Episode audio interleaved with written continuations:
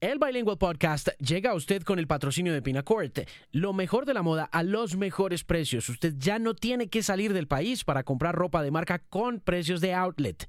En Pinacourt va a encontrar ofertas con descuentos de hasta el 80%, así que si está buscando comprar, no sé, de pronto, los regalos para el próximo Valentine's Day, puede encontrarlos allí, en Pinacourt. La solución perfecta. Acceda al portal desde el dispositivo de su elección y reciba su compra en menos de 72 horas. Y no olvide, si va a utilizar pinacourt.com, también utilizar el código de este podcast, MARIN15, MARIN15, para obtener así un 15% de descuento adicional en su compra. No espere más y entre a www.pinacourt.com. También el Bilingual llega con el patrocinio de Noisy Colombia, que esta semana tiene el top 25 de las canciones de presentación de la WWE. En vista de que Monday Night Raw celebra sus 25 años, los muchachos de Noisy Colombia han recogido las 25 mejores canciones de luchadores. Así que visítelos en noisy.vice.com slash es. ¿Qué es un podcast? un, podcast es una transmisión digital de radio. Dicha transmisión se puede bajar a su dispositivo móvil, a su teléfono celular, a su iPad o a su tablet. Este es el Bilingual Podcast con Alejandro Marín.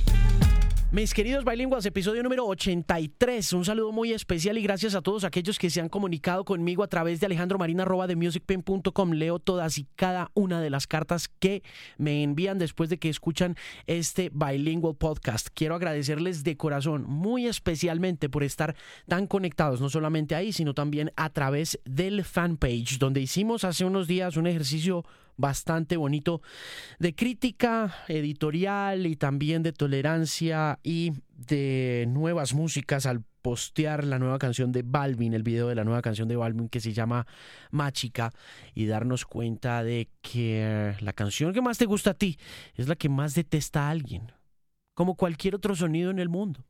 La canción cumple un papel reaccionario y subjetivo en quien la oye. Múltiples cosas que oímos a diario tienden a causar reacciones diferentes en la gente. Lo que para un vecino es un arreglo necesario de una tubería o el placer de ver un cuadro colgado, para el vecino de al lado pues es una falta de respeto, una invasión a la privacidad o simplemente, para no ponerle mucho eufemismo, un taladro sonando a las 8 de la mañana un domingo porque alguien quiere colgar un cuadro. Lo mismo pajarito por la mañana, para uno que se está levantando temprano, si es que uno se levanta temprano, eso es una maravilla, es una celebración de la vida, no solamente de parte del pajarito, sino de uno también. Pero para el que va llegando de fiesta, eso es un, un dolor, una tortura, es una guillotina inclemente de un parrandero amanecido. Y por eso creo yo que una canción nunca va a ser buena porque le guste a todo el mundo, o porque se venda, o porque se oiga mucho, pero tampoco va a ser mala porque no la oiga nadie, porque al final pues una canción termina siendo una hija de un artista y los hijos se quieren con todos sus defectos. Así haya mucha gente que no lo haga. Y por eso tomamos un poco la canción de J Balvin como ejemplo. La canción se lanzó el viernes y el solo hecho de que sea él su intérprete inmediatamente hace que la creación de la canción sea entre algunos consumidores de música, cada vez menos hay que decirlo afortunadamente, ilegítima. Así que pregunté en el fanpage del Pimp si les gustaba o no la canción, pero lo curioso fue que la gente que contestó en el Pimp no dijo al principio, no dijo que la canción les gustaba o que no les gustaba, sino que de una dijeron que la canción era mala. ¿No? Fue inmediatamente. La, la, pregunta no era, ¿le parece buena o mala la canción? Y aún así, eso fue lo que la gente contestó. Y la primera justificación a eso es evidente, pues porque es un reggaetón. O sea, la gente dice que la canción es mala porque es un reggaetón. Así la pregunta no haya sido, ¿le parece mala o buena la canción? La pregunta era, ¿le gusta o no le gusta la canción? Igual la gente dijo, me parece mala porque es un reggaetón. La segunda cosa que dijeron por la, por la que era mala la canción fue porque la letra carecía de significado. Y la tercera fue por las referencias sexuales de dicha letra en la canción. Y unos cuantos más allá dijeron que porque produce cierto tipo de baile medio sinuoso y pecaminoso. Y hay varias cosas muy atractivas de este ejercicio. La primera de ellas es que cuando uno le da la opción a un usuario de opinar en redes, este evidentemente va a opinar. y lo va a hacer extensiva y pasionalmente. Y lo segundo es que cuando hablando de música se trata, el lector o la lectora y los lectores en general de este blog y de la fanpage tienen una opinión bastante formada, muy instruida, muy educada de la música y mucho más que la opinión del consumidor de música promedio. Es decir, quienes leen este blog están interesados poderosa y verdaderamente en la música como elemento definitorio de su personalidad y cuando de música se trata, esa opinión formada por años de consumo juicioso y apasionado de música termina convirtiéndose en fanatismo. Y recordemos que la palabra fan no es más que una abreviación de la palabra fanatic, fanático en inglés, y que al final del día no importa por dónde se mire, un fan es un fanático. Y sería bueno que le echara un vistazo a la definición de fanático en el diccionario, para bien o para mal. Resulta irónico que en la educación de los oídos encontremos con tanta frecuencia el fanatismo, pero es también bastante obvio porque uno es lo que aprende. Y en muchas ocasiones lo que se aprende termina siendo el principio por el que se rigen los comportamientos. El fanático de música aprendió a comprarla en el siglo XX y a tenerla gratis en este siglo. Y con el tiempo y con la desaparición de la neutralidad en la red, el usuario se ve nuevamente obligado a comprar música de manera muy distinta.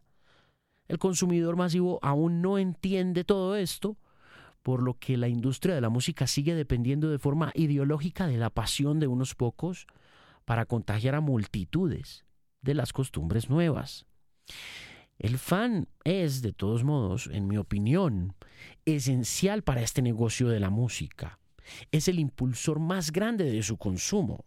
Es quizá no el más representativo en cuestiones de volumen, pero sin fans es difícil movilizar a las masas hacia la compra de cualquier insumo musical.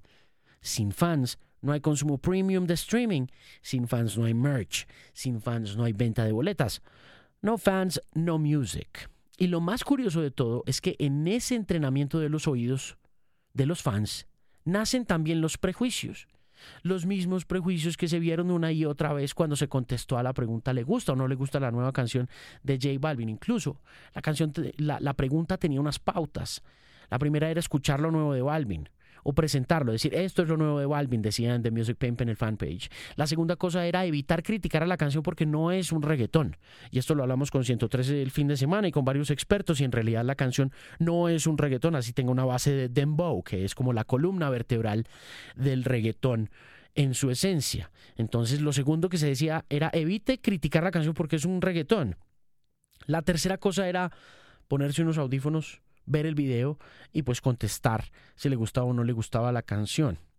Y esa segunda pauta, eso de decirle a la gente que evitara criticar a la canción porque era un reggaetón, afirmaba que la canción pues obviamente no lo es, aunque su estructura básica tiene ese dembow como columna vertebral, y esa afirmación se sostiene con el propósito de abrir dudas en los usuarios, con el fin de obtener un resultado difícil de lograr, y es que escuchen una canción nueva de J Balvin.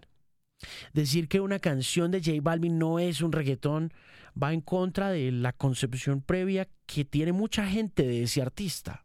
Cuando mencionamos a Balvin es casi imposible no pensar en reggaetón. Es decir, aunque la canción puede no serlo, Balvin es en esencia un reggaetonero.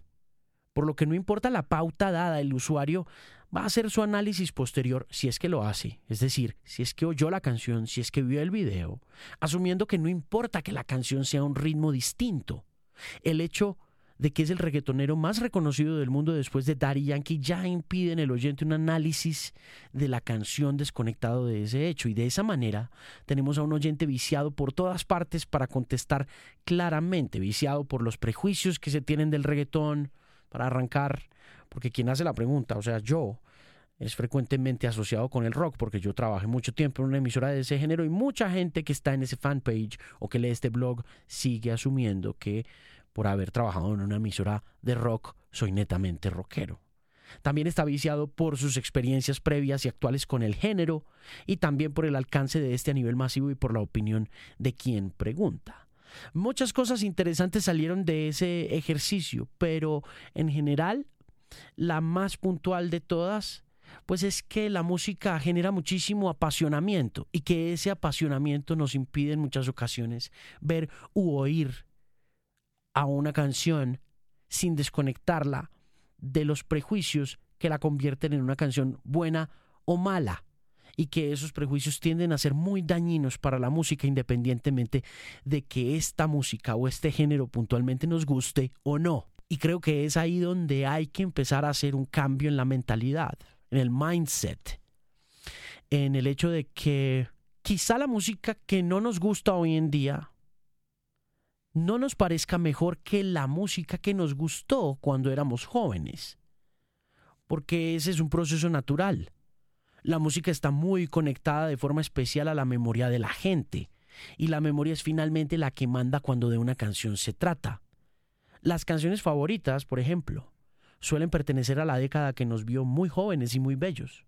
Y eso no quiere decir que no nos gusten canciones luego de la adolescencia, pero gran parte de las canciones que tenemos almacenadas en el cerebro están conectadas al corazón por las múltiples sensaciones que produjeron en nuestra juventud.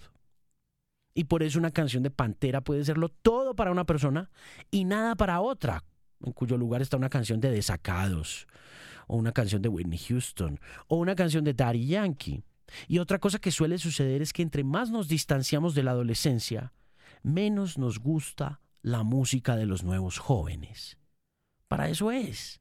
Por lo menos desde la aparición del rock and roll, eso fue lo que hizo definir a las generaciones trazando una línea clara de creencias. Y más claramente aún, el rock and roll le dio presencia a la juventud. Y de allí en adelante, la música pop definió a los jóvenes hasta hoy, que los jóvenes se ven definidos más por la tecnología que por la música. Pero nuestra adolescencia se vuelve un recuerdo preciado, valioso e intocable, pensaría yo. Y cuando vemos que otros van llegando a esos procesos y que nuestro protagonismo generacional se va apagando entre las deudas, los hijos, la vida, en general, etcétera, no podemos evitar celar profundamente a esos nuevos jóvenes, usando nuestra adolescencia propia como un escudo para refugiarnos en esa tibia sensación de confort que da pensar que todo tiempo pasado fue mejor. Muchas cosas que analizar y qué concluir de ese ejercicio de preguntarle a los fans del The Music Pimp en Facebook si les gusta o no les gusta la canción nueva de J Balvin. La primera cosa, pues por supuesto, y como lo dije anteriormente, es que la pregunta no era ¿le pareció buena o mala la canción? Pero eso es lo que uno decide contestar. Por los prejuicios que ya se tienen, y entre más educado es el oído, más prejuicios se tienen. Es curioso que la información sea poder y que la ignorancia sea felicidad y que en algún momento de nuestros procesos educativos esa misma cantidad de información nos genere también una ceguera que conduzca a la ignorancia y que inevitablemente también a la intolerancia y al mundo este polarizado en el que vivimos, ¿no? Es un ejercicio interesante. Alejandro Pardo es el dueño de la hamburguesería. Es mi invitado hoy a este Bilingual Podcast. Y la razón por la cual está invitado es el aniversario de este restaurante importante de la ciudad de Bogotá. 15 años está celebrando este restaurante con un concierto para 10.000 personas, con figuras muy importantes de esos 15 años, como hora local La Derecha, Las Almas, Los Elefantes, Los Superlitios, Los Crápula, Vulgarcito, Odio a los Rolling Runners, los Petit Felas, Carlos Reyes, Burning Caravan, la 33 Fatso, los Mackenzie, Sistema Solar.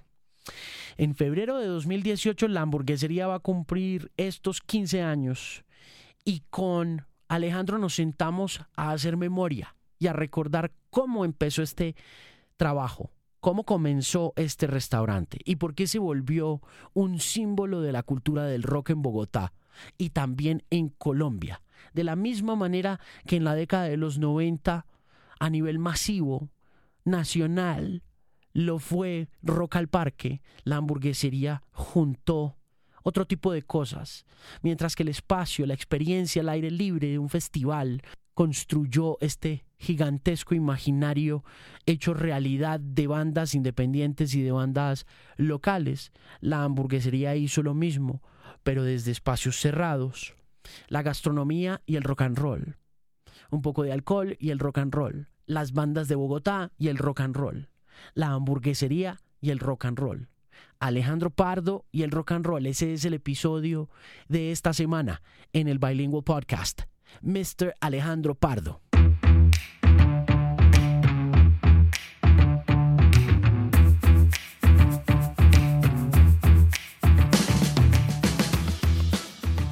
Pasado? ¿Todo bien? ¿Sí me sé? Trabajar. ¿Va a cubrir hoy Bruno o qué? Voy, o va- o va a ir. No sé cómo voy a hacer hoy porque están estas dos cosas pasando en Bogotá al mismo tiempo y son como pandemonium. Lo de Fire y, y Bruno Mars. Sí, Entonces a las 7 a las 7 de la noche tengo una conversación con Win Butler, pero a las ocho y media tengo que estar en el estadio. sí. Y es como que, como, ¿qué hago? Y entonces voy a las ocho y media para el estadio y luego voy para Arcade Fire a las 11. Claro, claro. Ping Pero no, es, pero no está nada mal que pasen esas cosas en Bogotá. claro. Súper. A usted le tocó otra Bogotá. De Hace, acuerdo. hace 15 años le tocó otra Bogotá cuando Sí. arrancó la hamburguesería, ¿o no? Claro, no, ya hace, pues desde que arrancamos con, desde chiquitos a ir rock and roll, eso cuando llegó Guns N' Roses fue como si hubiera llegado Dios, nadie más venía. A usted le tocó Guns. Claro. Y fue. Claro, claro que sí, claro. ¿Y qué recuerda de esa experiencia? Uy, eso tuvo que haber sido muy No, especial, muy ¿no? loco, Ese tema de que, de que, de que el techo no, los de- no lo dejaron sacar, salir de Venezuela y hacer ese tremendo montaje sin techo, empieza a llover. Una locura, una locura. Sí. ¿Cuántos años tenía usted cuando pasó eso?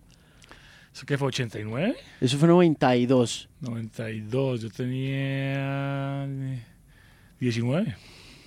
19 años. Sí. Épocas gloriosas Sí, esas, sí. hombre. y usted y usted se crió oyendo rock. Sí, total, total, porque mis unos primos mayores míos eran re rockeros, re melómanos, eh, y yo nací en medio de eso y, y cuando todo el mundo estaba oyendo en los ochentas pop y, glam y heavy metal, yo estaba oyendo puro clásicos 60, 70. ¿Qué fue lo primero que oyó en esa colección de los primos y esas vueltas? que- Yes, Queen, eh, Beatles, Rolling, Zeppelin, Who. ¿Y cuál fue la que más lo enganchó que dijo? Al principio Beatles, como todo. Sí. y después fue Queen. Después fue Queen y después ya, ya los Rolling. Y Sí. ahí fui ya yo ya empezando a descubrir muchas cosas y, y, y sí, fue gracias a, a- a unos, a unos primos que son como 10 años mayores que yo, 15 años mayores que yo, Y comprando discos y todo el tema. comprando discos. Y, y, y- y conocí a, cuando conocí a Juan Carlos, mi socio se acuerda de Juan Carlos Sánchez. Sí, claro. Eh, fue, fue chéverísimo porque yo no conocía a nadie como contemporáneo que le gustara como la misma música que yo estaba oyendo. Y cuando llegué a la casa de Juan Carlos, que era, era del barrio de un amigo mío del colegio, y me llevo, llego yo a esa casa y encuentro una colección como de 400 vinilos y la mitad eran de la música que me gustaba. Y yo, no, encontré al Mesías aquí. y ahí nos hicimos súper amigos y empezamos a compartir y a, y a, y a, y a- y a- escuchar y a, y empezar eh, una, una amistad muy, muy chévere. ¿A los cuántos años se conocieron? Eso fue a los 16, 15 años. o sea, 15, 16, por la misma época de Guns. Sí, antecitos. Eso fue, eso fue cuando estaba yo como en quinto bachillerato, tal vez, o en cuarto bachillerato. Sí. y se metieron, y ya bueno, salieron, ¿qué? Para la universidad cada uno, ¿qué hicieron los Para dos? la universidad cada uno, a, los Andes, él, él en biología y yo administración. Y, y ya años después eh, eh, eh, arrancó el tema de la hamburguesería La Macarena. Sí. Después arrancó la hamburguesería de Maús. Y después Usaquén, que fue donde empezamos a hacer los conciertos, porque eh, pues la Macarena era muy chiquito. Igual hicimos unas fiestas ahí buenísimas, un par de toques donde le tocaba salirse a la clientela para que entrara la banda. Eh, y después en Emaús eh, no se podía por un tema de, de temas urbanos, de que no se- en ese sitio era puro residencial, no se podía hacer temas de alto impacto. Y ya nos saqué en sí, sí empezamos el rock and roll con todo, ahí fue como el boom ahí de, de, de, la hamburguesería, lo saqué con la música en vivo, que fue muy chévere. ¿En qué momento se les ocurre la idea? ¿En qué momento se sientan y dicen, oiga, vamos a montar un restaurante de hamburguesas? Bueno, eso fue, eso fue con, eh, no con Juan Carlos, sino con mi otro socio que se llama Sergio. Y eso fue, nosotros vivíamos ahí en, en La Macarena. Y él, él vivía con su señora y yo vivía solo y en un momento dado se separó de la señora. Después volvieron y todo. en ese momento se separaron y yo le dije, no, pues vengas para mi casa. Y él se va para mi casa y empezamos ahí el parche de los amigos y los fines de semana a cocinar y hacer barbecues y hacer asados y mamábamos gallo. Uy, qué delicia estas hamburguesas, montemos una hamburguesería. Y así mamando gallo, pero un día yo pasaba por la carrera cuarta, que es donde queda la hamburguesería, que es donde quedaba el PAT, que queda el PAT y quedaba Urbano, que era como la calle que era posicionada, ya muy posicionada en la Macarena para el tema de gastronomía y vi que habían desocupado, habían desocupado el local, había, había como un barcito de rastas, había como un, como un café de unos rastas, que eso pues no, como que no le metieron plata al local, entonces no, nunca tuvo como mucho éxito. Y, em, y yo dije, ve esto, pues si la famosa, la famosa hamburguesería tiene que ser acá, porque esta es la calle de los restaurantes. Y en la Macarena pasaba una cosa y era que no había, un, o sea, no había, hasta pasaba del patio urbano que eran ya como de alto perfil y sí, claro. los políticos y la farándula, etcétera, pues restaurantes como de alto costo, etcétera y de ahí pasaba como al, al, corrientazo. Entonces no había como un restaurante casual de barrio donde, donde la gente del barrio pudiera parchar y pudiera ir más de una vez al, a la semana a comer, pues porque no, porque, porque no, no, había ese intermedio. Entonces a mí se me ocurre que ahí era el sitio y, y bueno, empezamos la cosa. ¿Quién cocinaba? ¿Quién, ¿Usted hacía las hamburguesas o quién las hacía? Sí, sí, al principio él y yo empezamos, pero entonces ahí fue cuando yo le dije a él, muy ricas nuestras hamburguesas, pero si vamos a un restaurante hay que asociarse con alguien que sepa, ¿verdad?, comida. O ni idea, ser arquitecto y yo administrador de empresas, ni idea de cocinar. Em, y entonces ahí fue cuando se me ocurrió decirle a mi mamá. Mi mamá es una gran cocinera y ella daba clases de cocina y, y era cocinera empírica además porque de tradición familiar y además le aprendió fue el papá. Y eso era muy raro porque, porque en esa época... Los hombres no se metían a la cocina. Exactamente. Y mi abuelo era una de esas excepciones y era un gran cocinero y le enseñó a todos sus hijos unas recetas buenísimas y a, y a cocinar. Les, les, enseñó la ciencia de la cocina. ¿El abuelo es bogotano también? El abuelo es es una historia chistosa. Él nació en Sevilla, en España, pero se lo llevaron como a los dos meses para Venezuela porque el papá, se murió la mamá y el papá decidió que él no sabía criar niños y se lo mandó a, una, a un hermano del que vivía en Venezuela. Se lo mandó el chino de tres meses. Muerta la mamá. Y él se cría en Venezuela y después viene a Bogotá de negocios y conoce a mi abuela. ¿Y qué hacía? ¿Qué, qué negocios hacía el hombre aquí? El hombre, el hombre importaba eh, al principio explotaba, eh, tenía un tema de, tabaco, de, se llamaba de, la Concha Tabaco Company, una cosa así, tenía como de, habanos, pues. Sí. Y no, no, no, no, no recuerdo bien qué, qué, qué, más hacía, pero, pero nada, se quedó aquí en Bogotá después de conocer a mi abuela y, y, aquí pues ya nacieron todos sus hijos. ¿Y qué cocinaba él? ¿Qué le enseñó a cocinar a la mamá?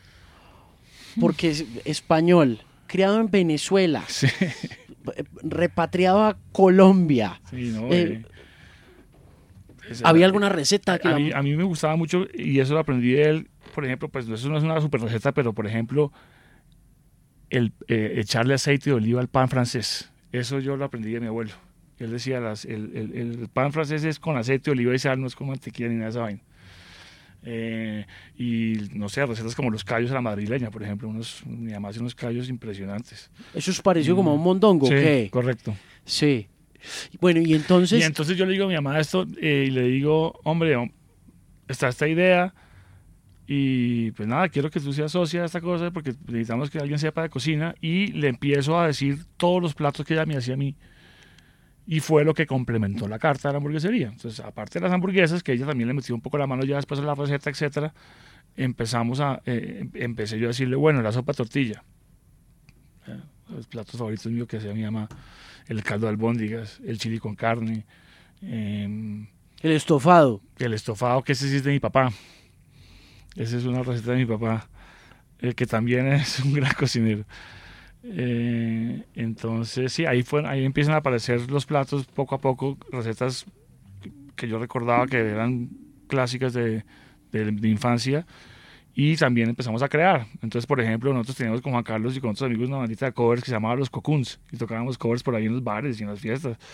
y entonces ahí nació el sándwich Cocoon, que es Ok. un sándwich muy famoso de la hamburguesería. Sí, Eh, es el favorito de mi señora. y por ejemplo, también una anécdota que es eh, en el barrio, en esas fiestas que hacíamos eh, en la Macarena, una amiga mía tenía una receta de calentado espectacular. Natalia Guerrero, no sé si usted la conoce de pronto. Que trabaja ahorita En en, BBC. BBC, correcto. Es la, la hermana de la otra chica De que, Carolina, sí. de que, que trabaja Radio con, Ambulante, con, con, con Alarcón. correcto. Mm. Entonces ella se preparaba unos calentados en la casa de ella y eso nos sacaba el guayabo a todos. y, y, y esa es la receta del calentado y por eso se llama calentado guerrero. Es una No carta le- calentado guerrero. No se lo puedo creer. Esas mujeres están metidas en todo. Sí, sí, sí, Qué cosa tan brava. Impresionante. ¿Y la, cuánto, cuántos platos tuvo esa primera carta? Ya sentados con la mamá, la mamá les organiza esa carta y les dice, vea, esta carta tiene que tener tantos platos o ustedes... Entre todos, entre todos, esa carta, no sé, tendría unas cinco hamburguesas, seis hamburguesas y unas entradas, las quesadillas, me acuerdo ya estaban, eh, las empanaditas, ahí la sopa tortilla entró desde el principio, un par de sándwiches, tal vez un steak con chili, o sea, no sé, 12, 13, 15 platos. Mm. ¿Cuántas mesas tenían en la Macarena? Cuando Tenemos. todavía son Sí, las mismas, Las mismas. Los es mismos que- puestos de siempre. Porque el espacio es el mismo y es un lugar chiquito. Son, eh, creo que hicimos una reacomodación y pudimos meter unas más hace unos años, pero fueron, eran 33 sillas, me acuerdo. Eso eran como 10 mesas, más o menos, 9 mesas. esos los restaurantes se cuestan, se cuentan por mesas o por sillas. Yo hago el ejercicio en sillas, Sí. eh, pero... Una silla vale tanta plata durante un año en un restaurante, ¿ok? Sí, uno puede hacer análisis cuánto estoy vendiendo por silla. o- hay- hay- se hacen muchos análisis, pero digamos que en, en- en ocupación yo siempre digo cuánta capacidad tengo allá, tantas personas, o sea, tantas sillas, Sí. no, no tanto las mesas. Mm. ¿En qué día, qué, qué día abrió? Abrimos el 15 de febrero de 2003, ¿A qué hora abrió? a las 12. ¿Y cómo le fue? Mal. No le puedo creer. No, mentira, no, que sí, creo que el primer día no fue tan bien, pero creo que a partir como del tercer día ya entramos en punto de equilibrio. Y eso y, ¿Ah, y- sí? y ahí, y ahí eso solo empezó a, a- a crecer ese, e- e- e- ese punto. Y, es- y ahí estaba, mi mamá metía en la cocina, Sergio, mi socio, era el cajero, porque además se había quedado sin trabajo. Eh, yo trabajaba, entonces yo llegaba por la tarde, eh, al final de la tarde, a, hacer- mirar las cosas y, y haciendo como las relaciones públicas y como el mercadeo y la cosa.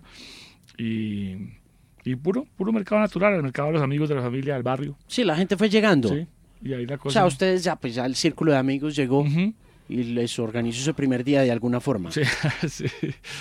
Pero no, pues eh, increíble que hayan pasado ya 15 años. Pero y, todo tiempo fue, todo tiempo pasado fue mejor. Porque vaya, pues haga esa gracia hoy en día. Sí, no, pues, pucha, hoy abren una hamburguesería cada metro cuadrado. Bogotá, Bogotá se estalló gastronómicamente, Sí, ¿no? sí, sí. O sea, en estos últimos 15 años yo creo que usted ha visto pasar de todo, de, De ser, todo. yo creo que un líder indiscutible de ese mercado a, a ver lo que decíamos hace una semana cuando estábamos hablando, cuando lanzaron Sí. el evento. Sí, sí, sí, la competencia ha crecido eh, bastante. Hay una sobreoferta, me parece a mí ya. Eh, Es muy cara Bogotá, en serio, como dicen algunos analistas gastronómicos frente al, a, a otras ciudades del yo mundo. creo que sí. Yo creo que ya, yo creo que, y en cierto perfil de restaurantes se ve más que en, que en, digamos que en, el, que en el segmento mío, que es el casual, que se, se caracteriza por tener un precio relativamente cómodo, pero, pero en restaurantes de alta gama y eso yo creo que sí está bastante fuerte el tema. ¿Ustedes arrancaron alquilando la Macarena? Sí, todavía alquilamos. ¿Todavía Sí, alquilan? Sí, sí, sí. Uno pensaría que un negocio de esos no rinde si uno no tiene el predio, el lugar. Pues como están hoy en día los precios de la finca raíz, eso puede llegar a ser cierto, sí, están muy locos, la verdad. Mm. Eh, No dan los números por ningún lado. Sí. Sí, uno pensaría que no, si no si no tiene el lugar, si no tiene como la tierra, pues ¿para qué se mete en ese negocio si va a terminar pagando todo el toda la plata a un, a un Sí, como- arriendo? Como, están los precios hoy en día, sí, sí, es bien, bien complicado. ¿Y la música quién la puso al principio? ¿Usted o quién? Sí, ahí Juan Carlos ni siquiera había entrado a la sociedad. Ahí Juan Carlos, eh, pues era gran cliente, gran amigo y parchábamos y la cosa. Y cuando nos dio por abrir el segundo fue que hicimos como una rondita de Friends and Family para, pues, para montar el segundo punto y ahí entra Juan Carlos, pero desde el principio yo con el tema de la música y todo el tema de la decoración de, del punto con los afiches de conciertos. Y ¿De dónde salió esa idea de los afiches de conciertos? Me pareció que era como, pues la verdad, pues por, por puros gustos personales. Eh, eh, eh, y pensé que, que, era una manera interesante de decorar el sitio poniendo afiches de conciertos. Hmm. Y, y, después me volví como me volví como un coleccionista de ese tipo de cosas y pues ya con el tema de las aperturas y eso pues pues usted va a todas las hamburgueserías y, ve mucho, mucha historia del rock mundial plasmada en las paredes. Hay unas cosas muy lindas. Sí. Hay unos afiches muy bonitos. ¿Dónde los consiguió al principio? ¿Cómo se los levantó? Eh, de dos maneras. Uno, unos por internet, un site que se llama allposters.com, que se consiguen buenas cosas de buenos tamaños. Mm, y también había un libro muy chévere que se llama The Art of Rock, que de hecho ya tiene dos ediciones. Una va como hasta el punk y otra ya va como desde el punk hasta, hasta lo nuevo. Eh, y es justamente, son esos, eh, libros de, ¿cómo se llama? Coffee Table. Sí, Coffee Table Books. Mm, de buen formato. Eh, y, y, es la historia del arte gráfico en el rock. Y es, hermosísimo. Y ahí escaneé, de ahí escaneé varios. Cuando uno está haciendo un negocio de esos, más allá del voz a voz, y del círculo de amigos y pues de lo sólido que puede llegar a ser ese círculo de amigos para poder poner a andar el negocio, ¿cuál es el marketing tip? ¿Qué, ¿Qué pasa? ¿O qué pasó en el caso puntual suyo de la hamburguesería para que se saliera del círculo de amigos y se volviera la institución que es? Pues lo, lo, lo, principal fue lo que, lo, que, lo que dijo al principio, el voz a voz. Independientemente que sea entre amigos o entre desconocidos, el voz a voz es, para un restaurante es la herramienta de mercadeo y eso se traduce en que la herramienta, eh, lo que hace eso es la calidad del producto y la calidad de la experiencia.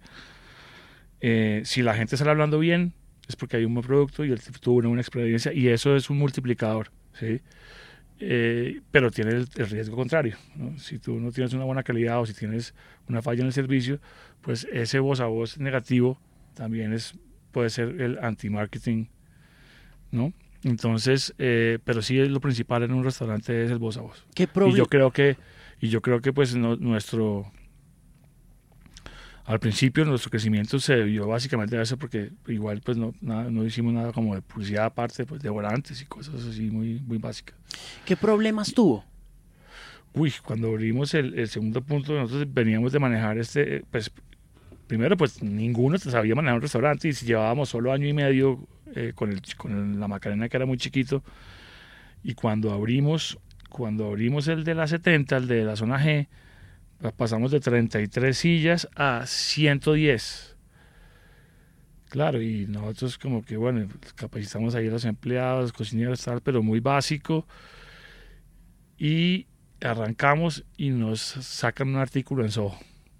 Alguien, eh, ¿Algún detractor o qué? No, no, no. O, una, o un buen artículo. se llama, el artículo se llamaba Cuando le abren sucursal y era como esa parodia.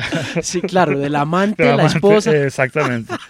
Entonces, eh, hablando un poco pues de que la hamburguesería había abierto una segunda sucursal y que ya no era solo el local pequeño de la Macarena, y eso nos llevó un tráfico de gente impresionante. Y explotó esa cocina, obviamente, eso eh, no estábamos preparados, afortunadamente. Eh, el hermano de la señora de Sergio acababa de llegar de estudiar cocina en Estados Unidos con buena experiencia en restaurantes con mucho voleo y inmediatamente hey, pues Santiago, venga para acá. y él nos paró esa cocina. Sí. Él nos paró esa cocina eh, y, ¿Qué empezó a fallar en ese momento? ¿Qué, o sea, ¿la demora o qué? Sí, sí. No estábamos preparados para, y no teníamos la experiencia para atender tanta gente al tiempo y, y, sobre todo desde el punto de vista de, cocina de cómo manejar un boleo grande en una cocina no, no estábamos preparados. Eso tiene que y ser. Este y este, este y, Santiago Molina, que es eh, este chef, eh, eh, eh, llega y nos enseña cómo, hacer, cómo manejar una cocina y de ahí en adelante pues ya ya, ya, ya fuimos piloteando la cosa. Eso tiene que ser un muy aculillador. Sí.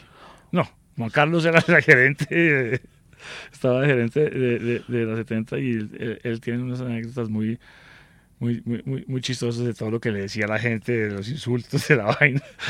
Y no, pues el pobre sufrió mucho, pero ya, ya, después de una semanita ya se, se, se arregló la cosa. Porque de todos modos, luego de abrir esa cocina estuvo a reventar años seguidos. Sí, sí, sí, sí, sí, A la hora que fuera. Sí, los 70 fue muy chévere. Sí, muy, muy poquitas veces iba uno. Yo alguna vez fui con Lucrecia en un guayao miedoso. Como a las seis y media de la tarde estaba suave, pero cuando salimos de ahí, como a las ocho y media, ya eso estaba a reventar. Sí, sí, sí, claro. Las hamburgueserías se llenaban así. Era como ver una película de esas, como una película de esas de, de Koyaanisqatsi, como el, flujo de, una ciudad, es ver un poco también cómo se comportaba la hamburguesería, ¿no? Sí, chévere, sí, muy, muy chévere. Sí, hubo momentos, y bueno, y nos, y, nos ha tocado vivir mucha música ahí también. Muchísima. No solo, no solo la en vivo, sino la que, la que suena, en la hamburguesería, que siempre ha estado curada muy especialmente, muy jalada como para el blues rock y, ese rollo. Y, mm, ya luego aparece entonces Usaquén. Luego aparece Usaquén. ¿Ustedes eh, cuándo tienen la idea de decir, bueno, montemos bandas en vivo acá? Entonces, entonces ahí viene el tema. Entonces nosotros siempre teníamos la, o sea, teníamos la, la, idea, pero como le dije, en la primera era muy chiquita, la segunda no se podía. Y la tercera aparece una oportunidad de coger un bar en Usaquén que estaba cerrando sus puertas y en ese momento Usaquén tenía un tema también como de uso del suelo y era cuando Usaquén estaba cogiendo como un segundo aire y como y, los residentes de Usaquén estaban muy en contra de que eso se volviera lo que se volvió así eh, de boom mm, comercial pues y de restaurantes y de bares. Entonces había una pelea muy fuerte y había incluso una acción popular que habían metido los vecinos para que no se desarrollara el comercio etcétera. Pero el local eh, que cogimos tenía la particularidad que había como que había ganado algo en ese proceso, como, como un tema de bueno, temas urbanos que son complicadísimos, un tema de derechos adquiridos, qué sé yo, y se tenía licencia para bar se podía hacer y de hecho esto era un bar como de chucuchucu de, y el dueño tenía su orquesta y cantaba ahí en la tarimita esa pequeñita, o sea, ¿quién no se acuerda? Sí, claro. entonces eh, ya estaba como todo montado, pues unos equipos muy viejos y, pues no de muy buena calidad, el tema del audio tal, pero estaba montado el barcito con su tarimita, con su consolita y entonces ahí dijimos, no, aquí es el rock and roll. Y ahí arrancamos y me acuerdo que por esa época Black Cat Bone estaba, ya, era, ya, era, ya era medio famoso y nosotros eh, dijimos, no, pues presentemos esta banda que es como rock and rollera y que está como medio pegando. Y, y, ahí fue, empezó una relación muy bonita con ellos porque nos fue muy bien, ellos siguieron creciendo y, los toques que ellos hacían allá se llevaban 300 personas y explotaban el sitio y, empezaron a aparecer todas las bandas.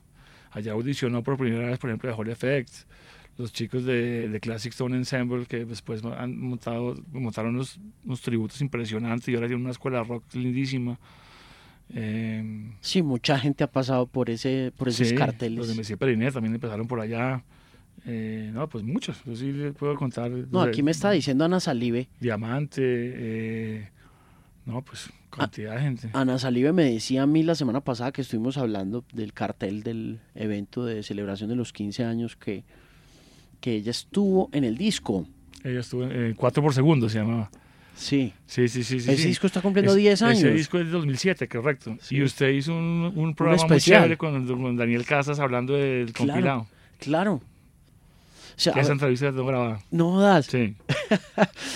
¿Cómo ha avanzado? Ustedes eh, entrevistaron a Juan Carlos, me acuerdo. Ustedes llamaron a Juan Carlos. Llamamos a Juan Carlos y hablamos y un, rato, un rato chévere. Hablamos un rato con él y pusimos casi todo el disco. Sí también muy locos ustedes meterse que a grabar un disco, a producir un disco y todo. Pues no, no graba, bueno, de hecho grabamos una canción original de Black Cat Bone que es inédita, digamos que solo aparece en el disco nuestro, no aparece en ninguno de los discos de, ellos. Las otras canciones sí se, se las entregaron. Sí, eran ya canciones de estudio que ya las bandas tenían y fue un compilado de bandas de estudio. Tengo ganas de hacer es un compilado, pero de música en vivo en las hamburgueserías y tengo mucho material. Y sería buenísimo.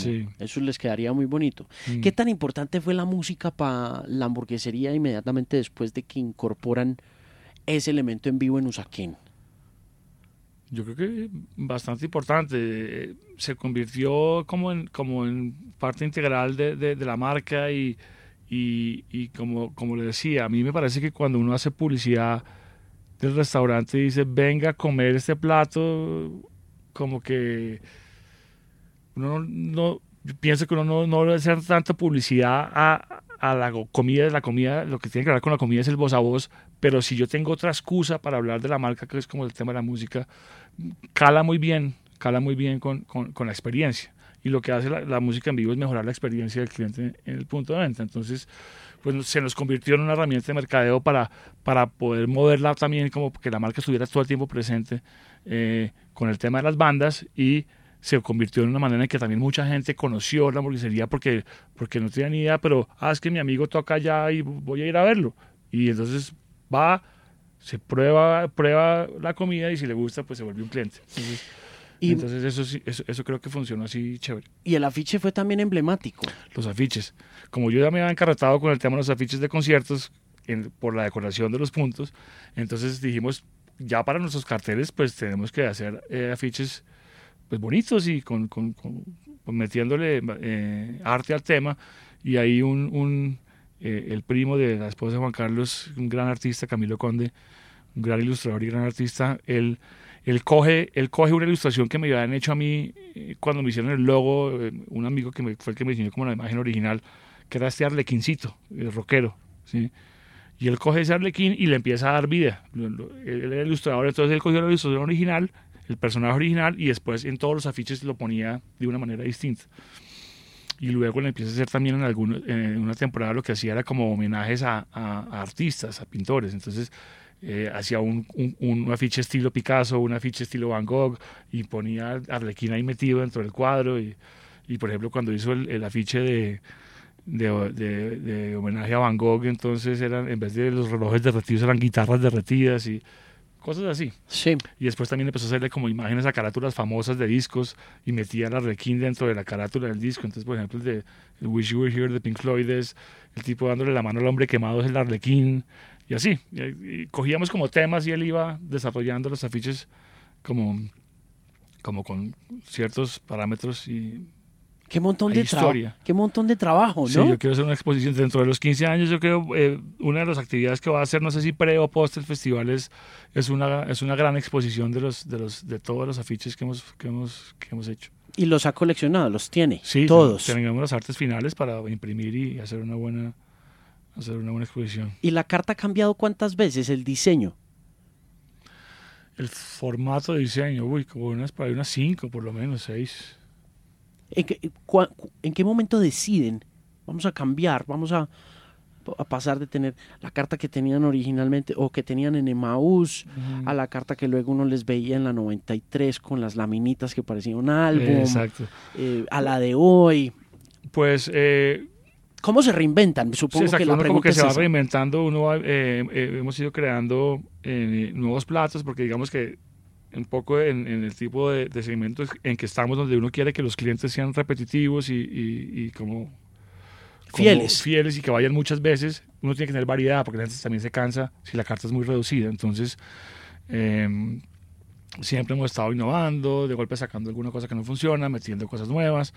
Y a nivel de diseño, pues también sentíamos que a veces ya la gente de golpe necesitaba un cambio y, y y cambiamos el diseño. Y entonces nos ayudó mucho en ese tema unos chicos que se llaman La Silueta, amigos de toda la vida, diseñadores y artistas. Ellos diseñaron muchas de las, de las de las distintas cartas que hubo. Ellos fueron el, el, del concepto de las monas y antes había una que era como cuadrada, así como, como eran antes los, los álbumes que eran como de cartón así grueso, las, las hojas. Eh, ¿no? Hubo varias ideas chéveres que ellos nos dieron y fuimos, fuimos evolucionando un poco la carta. Hmm. ¿Cómo, se, ¿Cómo ha evolucionado el cliente también? ¿Qué ha pasado? Pues evidentemente muchos de nosotros nos hemos envejecido. Claro. Entonces ya estamos en los 40 años de edad y seguimos pidiendo la sopa de tortilla y el, y el, y el sándwich cocún. el caldo del bote. pero, pero ¿cómo ha evolucionado? ¿Cómo ve usted el crecimiento de un cliente? ¿Y qué retos representa eso para usted como restaurantero? A la hora de innovar, de reconstruir, de traer más gente, porque Mm. sí, un, digamos, usted dice que un cliente se cansa. Yo nunca me voy a cansar de comerme la misma cosa en la hamburguesería. ¿Sí me entiende? Soy como ese tipo de animal de hábito. Claro, claro, claro. Pues hay, hay, hay gente así, yo soy así, yo también voy a sitios donde yo siempre pido lo mismo, pero, pero sí hay gente que le gusta eh, eh, variar y hay, y, hay, y, y hay que, y hay que dar esa variedad. ¿Cómo siento al cliente? Eh, evidentemente mucho más exigente que antes, sobre todo en el tema de las hamburguesas que ha, ha crecido tanto y hay tanta oferta y hay tantas cosas muy buenas, excelentes, excelentes. Eh, ya logramos sacar a la hamburguesa de, de- del tema de la comida rápida, es decir, antes uno decía hamburguesa y eso era igual a fast food, o sea, comida chatarra. Sí. Yo ya creo que, que nosotros y otros varios restaurantes hemos rescatado un poco la parte, digamos, la parte Gourmet. Sí, no me gusta mucho usar la palabra, pero sí, la parte gourmet ¿Por qué no Eh, le gusta? me parece muy cliché. Y no sé. me pa- no Pero, sé. pero sí, digamos, la sofisticación de la hamburguesa viene en, la- en, en el ADN de la hamburguesería. Sí, sí, de acuerdo. O de sea, acuerdo. uno quería una experiencia que no fuera la del carrito, De acuerdo. ¿No? sí, sí, sí. pero al mismo tiempo quería como el ruggedness del- de la hamburguesa. Sí. Quería, y eso lo daba como el rock and roll, pero también era el plato, no sé, ¿no? Claro, claro, como, como elementos. la presentación. elementos diferenciadores y elementos que, que hacen que sea más agradable el tema. Y qué más el cliente cómo ha evolucionado. El cliente, el cliente, ahora viendo las nuevas generaciones, de, se, generó, se generó otro segmento que se llama el fast casual, ¿cierto? Que es un intermedio entre la comida rápida y el formato ya como de sentarse. Y es un intermedio, es como lo que hacen los de Homeburger, por ejemplo. Y hoy en día a la gente también a veces como que le gusta solo ir rápido, tan estar en un ambiente agradable con una muy buena calidad de producto, pero pero pero pero que no es para quedarse, no es para no es para sentir como no es para parchar. Sí, no es ¿no? cozy, no es, no es Exacto. acogedor Entonces, en el eh, sentido. eso se está dando, hay una tendencia ahí. eh, Pero sí, tiene que ver más con la velocidad que con que con la, o sea, la experiencia, la, la experiencia está muy atada como a la velocidad, al, sí, yo creo que al hit and run, como yo creo que sí, yo creo que cada vez más la gente está más afanada. Y sí, yo no, yo no, yo no he ido todavía, todo el mundo me habla bien de Homeburger, es, pero, muy rico, muy rico. pero no, yo veo una fila, hermano, Sí, no, sí. yo le huyo a las filas en Sí, restaurantes. Correcto, sí, eso es harto. Pero entonces lo que le digo, a la, a la gente, a las nuevas generaciones creo que eso no les importa tanto como a nosotros. Mm, Entonces, bueno, hay que, hay que, tiene que haber oferta para todo el mundo. Sí, y el rock eh, eh, puede alienar a ese consumidor nuevo o no, o, o el rock sigue estando ahí sin problemas para este consumidor nuevo.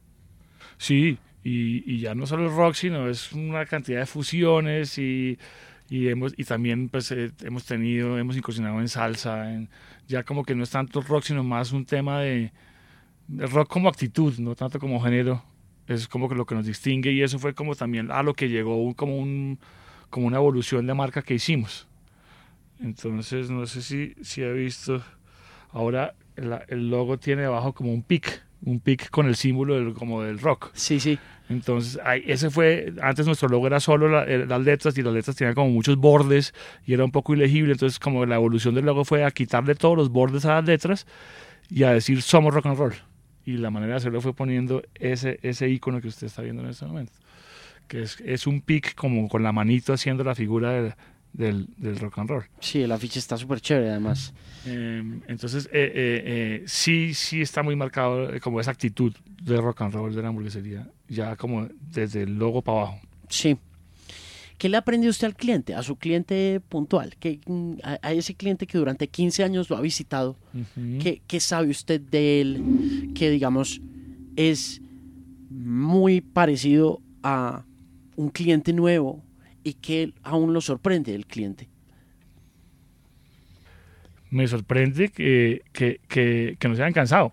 Me sorprende que, que, que, que, hayamos podido tener, digamos, una estabilidad en la calidad del producto que haga que esa persona siga ahí. También sé que hemos perdido clientes por problemas de servicio, por problemas de, de, de cocina. Cuando un cliente se va de un restaurante, ¿No vuelve? Cuando un cliente se va bravo, ¿no vuelve o hay forma de recuperarlo? No hay forma de recuperarlo, pero yo soy de los que no vuelvo. Y me gusta pensar, y yo siempre les digo a todos mis, mis, mis- mis- mi equipo, es, hay unos que, que, que se quejan, pero la mayoría no se quejan. Se quedan calladitos y se les va van. mal, se quedan callados y no vuelven. Entonces les digo, si tenemos esta estadística de quejas, pues eso hay que multiplicarlo por mucho más, ¿sí? O- y la y, lo, y por lo que uno trabaja todo el día es a reducir eso a cero, ¿cierto? Y nunca va a pasar. Y nunca va a pasar, pero ese es, eh, pa- pa- eh, ese es el objetivo, digamos, de, de, todos los días. de la operación, sí. Cero quejas, a la gente no le puede ir, no le puede ir mal. Obviamente nunca se logra el 100%, pero, pero esa es la gran meta. Hmm, Porque es muy complicado, porque Mm. uno puede ser un mal estado de una carne, por ejemplo, una, una, una carne que no quedó Sí, asada como y- él quería. Y todo eso es, es un tema de, de- de que a veces uno pues, pierde el control, de, por ejemplo, de las capacitaciones, ese tipo de cosas, que es muy importante. Hmm. Y con los crecimientos a veces uno está concentrado en, en- en otras cosas y, y, y deja al lado un poco el tema, ese tema y eso es el peor error que uno puede hacer. Ese es un tip para los nuevos empresarios, restaurantes que están en proceso de crecimiento. Es mejor, es mejor conservar que empezar a crecer sin tener claro cómo se conserva Mm. la calidad. Eh, en nosotros, pues, eh, siempre tratamos de hacerlo, pero, pero reconozco que, que, que, que- que hemos cometido errores y que hemos perdido clientes. Sí, a mí, yo he vuelto a lugares donde no me han atendido bien. He vuelto, he regresado. He regresado un año después, Sí. un año y medio después. Pero. Y a, y a- y a veces siento. Y no, y no digo nada, ¿sabe? No Sí, soy, no muy bueno poniendo quejas en restaurantes. Y me encanta el plan de restaurantear. O sea, es. Mi plan con mi esposa fuera. Mi plan con mi señora es ir a conciertos e ir a restaurantes. Chévere, Esa es la vida de los dos. chévere.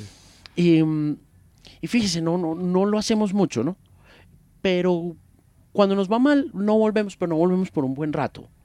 Pero sí me preguntaba es porque yo creo que la música, eh, cuando estaba yo trabajando con los discos, con los discos me pasaba eso, que si veía a alguien en una tienda, en un Tower Records, en el Tower Records de Andino, veía a alguien entrar, preguntar por un disco y no eh, lo encontraba y o no volvía a la tienda o no- si el disco volvía, el disco se quedaba ahí. Entonces era una venta menos, ¿me entiendes? Sí, sí, sí, como una cosa muy complicada. Entonces también como que le pregunto desde la y yo experiencia. creo que el cliente, y, y cu- y a medida en que, en que hay más oferta y en que hay más eh, competencia, que eso es lo que hace es elevar la calidad, el cliente es hoy en día es mucho más exigente.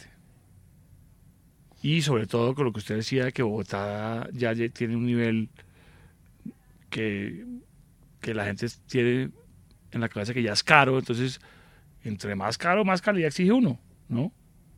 Entonces, entonces sí, el cliente día es mucho más exigente. Cuando usted llegó al, al mercado de las hamburguesas, usted llegó em, y estaba solo en esa categoría. No, no. No, ya eh, digamos, en esa categoría estaba una inspiración muy grande nuestra que es American Burger, aquí su vecino. Mm, El Corral Gourmet ya existía. Pues, Había poquito. Había poquito. Ahorita se me escapa, pero, pero esas dos, digamos que sí ya habían.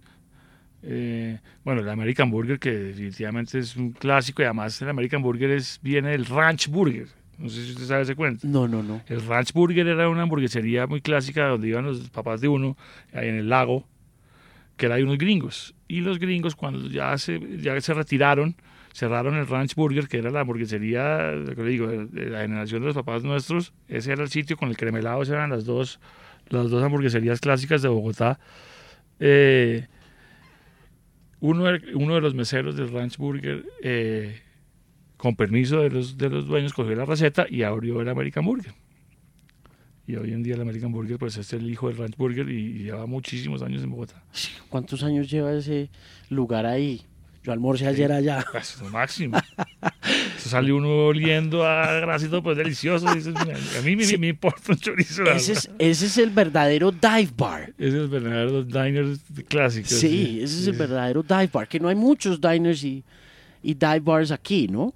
Hay muy poquitos, así como con esa característica, que usted entra, sale pasado, Sí, sí. pero hace parte como de, hace la, parte, hace parte, sí, sí. de la sí. experiencia. Sí, sí, sí. ¿Ha habido platos que no funcionaron? ¿Hubo platos que puso usted en la carta luego de abrir una sede nueva y dijo, "Mm, mm"? ¿cómo sabe uno que un plato funciona o no funciona? Sí, claro. Pues por, por la, lo que llamamos ahí en la jeringosa interna el product mix, o sea, la mezcla de productos, o sea, la discriminación de lo que uno vende y uno ve, dice, "Oh, esto no se está vendiendo. Hmm. ¿no? Entonces, eh, em, sí, pues ah, por ejemplo, el estofado. El estofado me tocó sacarlo porque no se vendía, pero tenía unos clientes re, Refirmes. re firmes. Entonces, a veces es tomar esas decisiones es complicadísimo porque a todas luces no está funcionando. Eh, pero no se pero vende lo se suficiente. encuentra uno con el amigo y le dice, uy, yo cada vez que hoy me pido un estofado, y yo, hijo de máquina. Entonces yo como le digo que ya no está. Claro.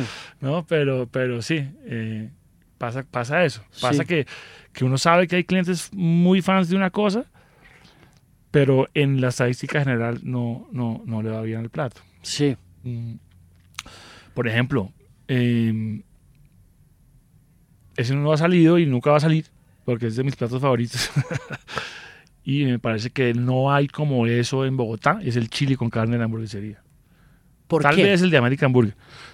Eh, ¿Por qué le parece tan especial el chile con Es carne? la receta de mi mamá que, mejor dicho, me- no- eh, soy fanático del chili y he probado y siempre voy y pruebo y no he encontrado una receta igual a, a la receta de mi mamá del chili con carne. Y eh, no, digamos, es un plato que ni fu ni fa dentro de esa estadística. Sí, él no se mueve, no, no se mueve como Sí. se movería, no sé, una hamburguesa. Pero, pero uh, para mí eso es un, un secreto de la hamburguesería que, que el que lo descubra ahí tiene un platazo. Mm. Un platazo. ¿Le ha dado, le ha dado susto abrir algún otro, alguna otra sede cuando empezaron a abrir? Porque uno podría, no sé, hay, hay hombres de negocios que dicen, "Yo tengo aquí mi chuzo, mi restaurante, me funciona bien, ¿para qué me pongo Sí, a, no? Como, if it ain't broken, why am I fixing it? ¿No? Como, ¿para qué expando? Y muchos se quedan en su nicho, en su segmento. Pero Pues me pasó, me pasó justamente que, que, que, eh, intentamos salir de Bogotá y, y nos, no nos fue bien, nos tocó devolver. ¿para dónde fueron? ¿Para dónde echaron? Para Cali. ¿Y qué- Estuvimos dos años y pico, casi ¿Y- tres. ¿Y qué pasó? Por un lado, tuvimos un problema de ubicación, digamos, eh, entramos, ahí sí, pues yo tenía todo el callo y toda la experiencia aquí en Bogotá con problemas con vecinos, con temas de alcaldías locales, etcétera. Entonces, eh, ahí sí eh, llegamos a un sitio nuevo y como que yo ya había pasado por todos esos problemas, pero no pensé que me fuera a pasar allá y cometí el error de no revisar bien ese tema, el tema del uso del suelo. Entonces, sí estábamos en una zona comercial, pero estábamos en la frontera de una zona comercial, en el barrio Granada en Cali, en, barrio- en la frontera entre Granada y Juanambú. Y eh, parece que hay unos vecinos muy poderosos en esa zona. Y hay, haga me metí yo y yo no sabía que estaba metido entre una guerra entre comerciantes y residentes. Y me metí en la mitad del, del rollo y arranco yo inaugurándolo con un tributo de Rolling Stones a todo taco. Y claro, casi me sellan el, el- el restaurante el primer día y ahí empezó un problema con el tema de la música que no lo pudimos desarrollar y habíamos hecho todo un montaje muy bonito, una tarima muy chévere. Eh, y entonces como que no nos dejaron desarrollar esa parte del concepto y como que ahí empezamos cojos y, y no sé, también como la verdad, no sé, pero no, no, no, las ventas no dieron, Mm. no dieron.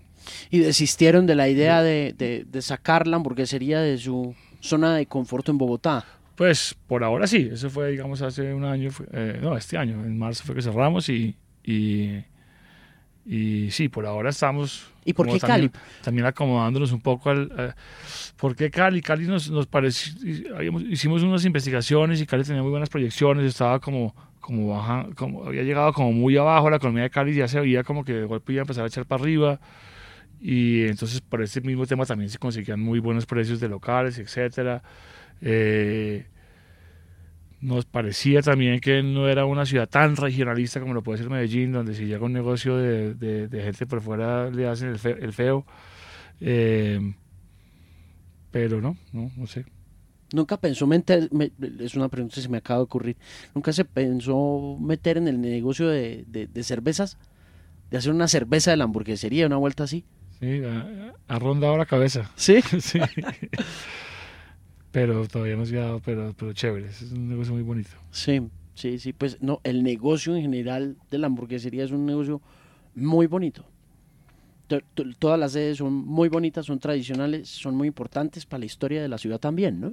Sí, sobre todo las que son así de barrio, que es como nuestro concepto. Sí, esos son, son, son sitios eh, que en donde siempre nos ha preocupado la, mucho la estética y, como que la gente se sienta cómoda, que, oiga una, una, buena música y, que pueda pasar un buen rato. ¿Cuál fue la última que abrió? En Chía. ¿Usted se acuerda de los ladrillos? Sí. Pues cogimos ese local del antiguo Teatro de Ladrillos, un teatro icónico en Bogotá, en, en, Chía y en Bogotá, donde en los 90 se hizo mucha, mucha música Allá pasaron todas las bandas top de la época. Eh, y eh, cuyo fundador es Tomás Jaramillo, el hermano de Andrés Jaramillo, el de Andrés Carne de Res. Y en ese teatro, aparte de música, hacían mucho teatro, mucho teatro infantil. Es un teatro chiquitico, súper, súper, súper, súper chiquito. Y ahí era donde Tomás desarrollaba todo el tema de, de, de, actores que tenía Andrés, eso lo desarrollaba Tomás, todo ese tema que tenía Andrés de los actores que van por las mesas, etcétera. Ahí era como su laboratorio donde creaba todo eso. Em, y bueno, desafortunadamente el teatro eh, dejó de operar. Eh, y eh, hace un par de años nos, nos contactó la ex, la ex esposa de, de, Tomás, que estaba alquilando el, el el local con el teatro y que le parecía que nosotros éramos como los ideales para, pues, porque el teatro nos funcionaría mucho para el tema de la música y nosotros fuimos y sí, eh, pues yo había tenido la oportunidad también en, esa época, en los 90, en ir allá a actuar, porque a mí me gustaba mucho el tema del teatro. Yo tenía también con un amigo un, un tema de títeres de sombras chinas. Y, eh, y allá íbamos a presentar nuestro show infantil de los sábados y los domingos a las 11 de la mañana los ladrillos. Entonces le tenía mucho cariño. Cuando yo, volví allá después de, de, 20 años, yo, wow, hay que rescatar esto. Y, remodelamos el teatrico, lo insonorizamos, eh, lo, adecuamos para música en vivo, como, como hemos hecho con todas nuestros, nuestras tarimas. Y ahí, eh, ahí estamos haciendo espectáculos muy chéveres. Muy chéveres. bueno.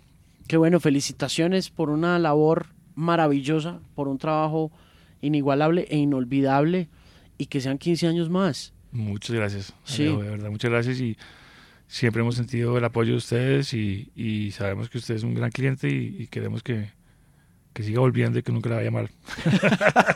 ahí voy a seguir, ahí voy a seguir pidiendo mis lentejas con arroz ahorita que no puedo comer carne porque ya el médico me la quitó. Ah, Pero bueno, pero felicitaciones de nuevo, feliz cumpleaños y nos vemos en el concierto. De una. Muchas gracias.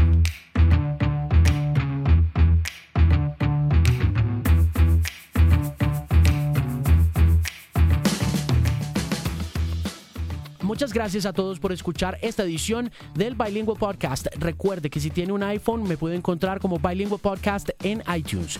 Y lo mismo, estoy en Spotify como Bilingual Podcast con Alejandro Marín.